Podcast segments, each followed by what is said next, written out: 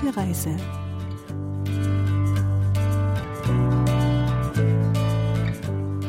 Hallo allerseits, herzlich willkommen zu Gute Reise auf KBS World Radio.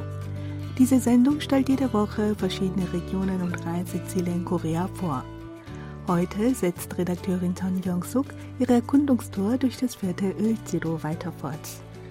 Heute ist Kang Yong am Mikrofon, bleiben Sie dran.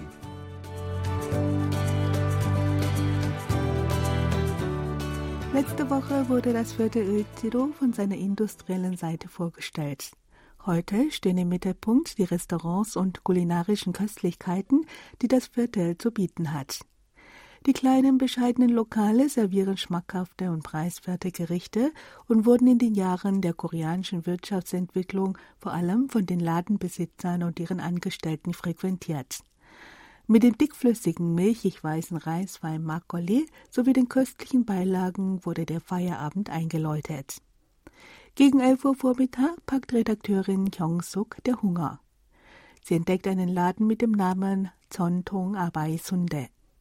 Hier wird Suppe mit Sunde verkauft. Sunde ist die koreanische Variante der Blutwurst und sie wird aus Gemüse, Reis und Schweineblut hergestellt. 안녕하세요. 아, 지금 저희 음식 순대 먹을 수 있나요? Kyung-suk schiebt die Eingangstür zur Seite und sofort fällt ihr Blick auf einen großen Topf mit Sundesuppe, der in der Küche vor sich hin brodelt. Das Lokal ist klein mit nur sieben oder acht Tischen. Obwohl es noch nicht mal Mittag ist, ist der Raum bereits rappelvoll. Als Kyung-suk sich nach einem freien Platz umschaut, ruft ihr die Ladenbesitzerin etwas zu.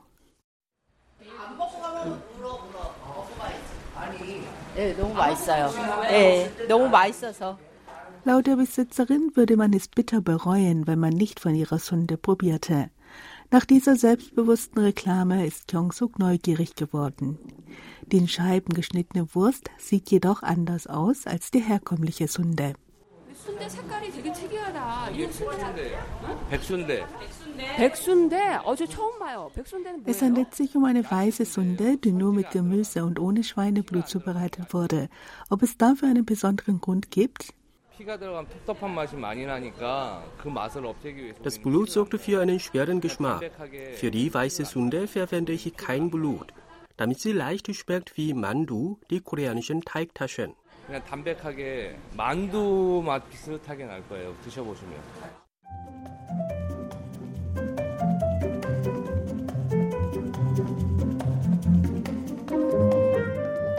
Weiße Sunde ist für Kyung-suk eine ganz neue Erfahrung. Gespannt tunkt sie ein Wurststück in fermentierte Schrimpsoße und probiert es. 새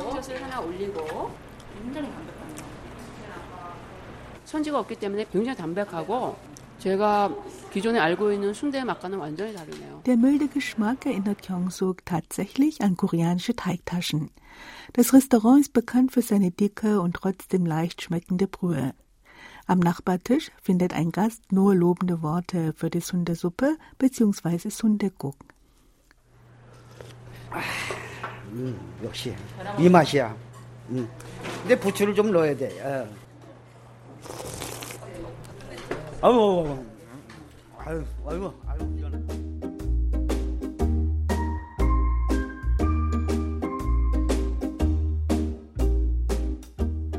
Der Mann führt in der Nähe ein Maschinengeschäft.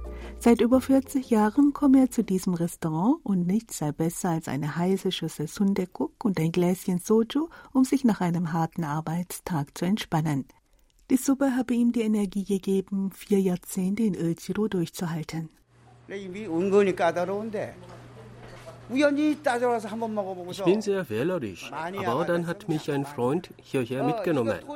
Ich wurde sofort ein großer Fan. Viele Restaurants wärmen den Reis nicht mit der Suppe auf, weil das zu viel Arbeit macht. Aber dann schmeckt es nicht richtig. Hier nimmt man sich Zeit dafür. Das macht dieses Restaurant so großartig. 이 집이 그거라거든. 아, 이게 끝내준 거야. Das Aufwärmen von Reis mit der Suppenbrühe wird im Koreanischen als Torium bezeichnet. Dabei wird heiße Suppenbrühe wiederholt über den Reis gegossen und abgeseit. Auf diese Weise saugt jedes Reiskorn die Suppe auf und verleiht dem Gericht seine geschmackliche Tiefe. 굉장히 여러 번 하신다. 예, 한 10번 정도예요. 열 번이요? 예. 와. 겨울엔 더 하고. 어, 겨울에는 이제 이게 뜨거운 걸, 식으니까 예. 뜨겁게 해야 되니까. Voller Staunen erfährt Kyung-suk, dass in diesem Laden das Todium über tausendmal am Tag ausgeführt wird. Kyung-suk hätte sich gern noch eine Portion Sunde bestellt, doch das Gericht ist bereits ausverkauft. Sie wird auf jeden Fall wiederkommen.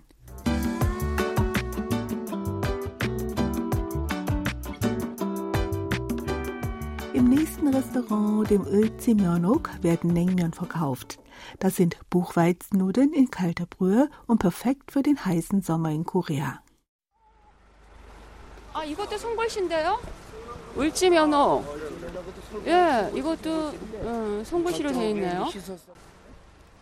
Ölzi Myeonok wurde 1985 von Lee Yun-sang eröffnet, der heute 91 Jahre alt ist. Sein zweiter Sohn Yi Song-min führt Kyung-sook in den hinteren Teil der Küche, wo eine große Mühle Buchweizenkörner zu Mehl malt.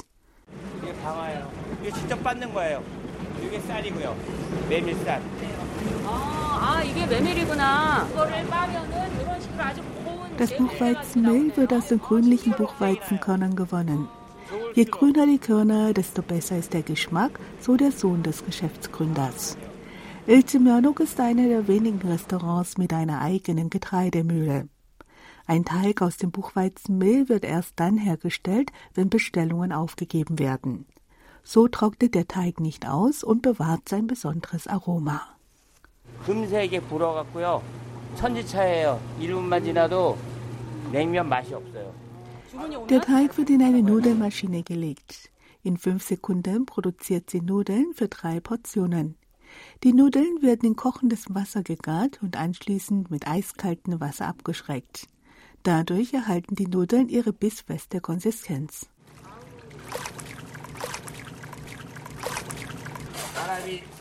Songsud begleitet den gesamten Nudelherstellungsprozess und ihr wird bewusst, wie viel Arbeit hinter einer Schüssel Nengmyeon steckt.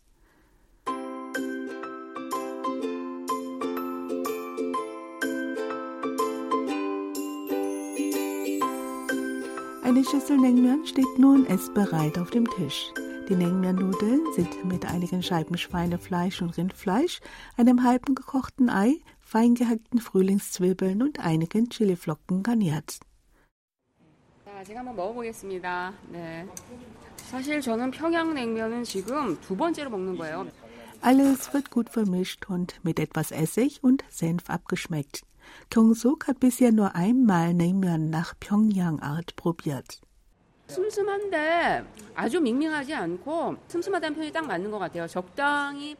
schmeckt sehr mild, es ist genau richtig gewürzt und die Brühe ist sehr aromatisch.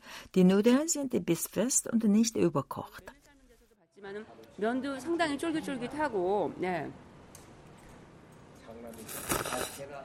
Einige könnten das milde Gericht als fade empfinden, aber wer erstmal auf den Geschmack gekommen ist, kommt immer wieder. Der Restaurantgründer erzählt von seinen Gästen.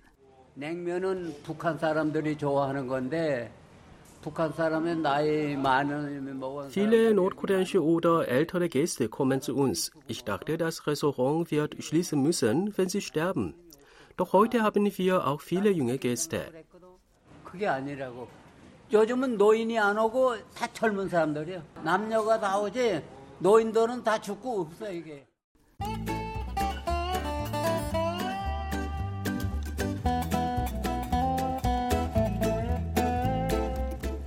Ein weiteres Lokal, das man in El-Tido unbedingt besuchen sollte, ist das Oanjo Nokdojip.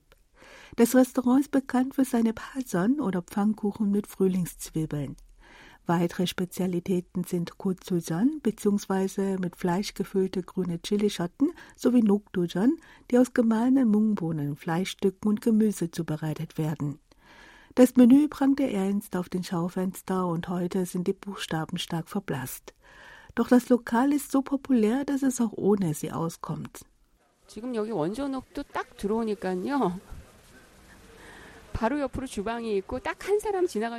Gleich am Eingang liegt die Küche und zwischen den Tischen ist gerade mal Platz, dass eine Person durchgehen kann.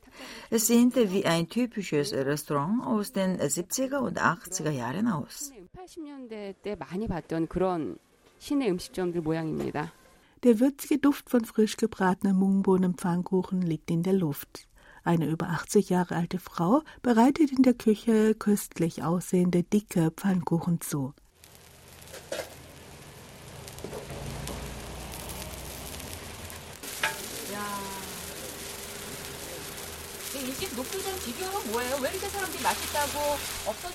Seit über 30 Jahren prägt sich der Pfannkuchen und ihre langjährigen Stammgäste würden sie sehr vermissen, sollte sie damit aufhören.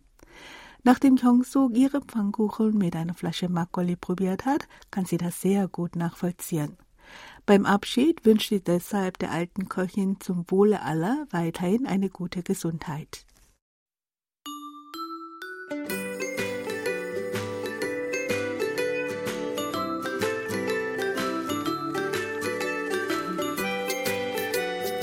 Wenige Minuten vom Pfannkuchenrestaurant entfernt liegt die Nogari-Straße. Nogari bezeichnet den jungen Seelachs, der in Korea gern als Beilage zum Bier bestellt wird.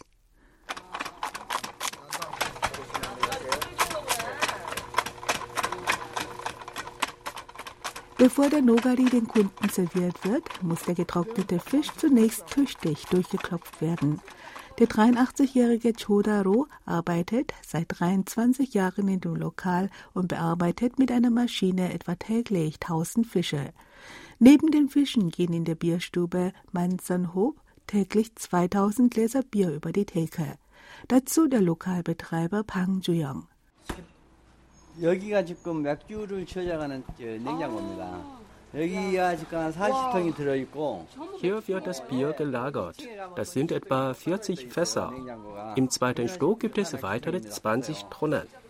Wir verkaufen täglich über 50 Fässer Bier.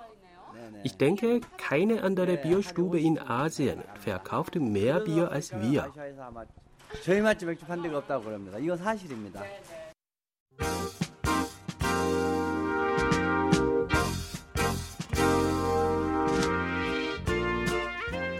18 Uhr haben etwa ein Dutzend Bars in der Nogadi-Straße geöffnet. Arbeiter aus den nähergelegenen Geschäften und Bürogebäuden schauen vorbei, um mit einem kühlen Bier und salzigen Nogari-Fisch ihren wohlverdienten Feierabend zu genießen.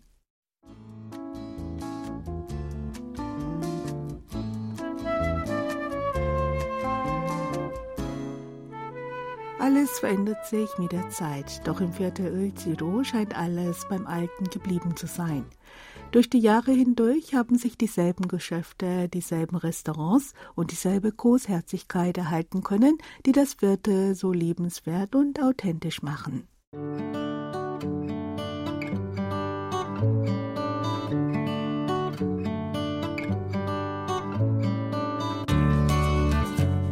Das war's für heute bei Gute Reise. Am Mikrofon war Kang Younger. Ich sage Danke und auf Wiederhören.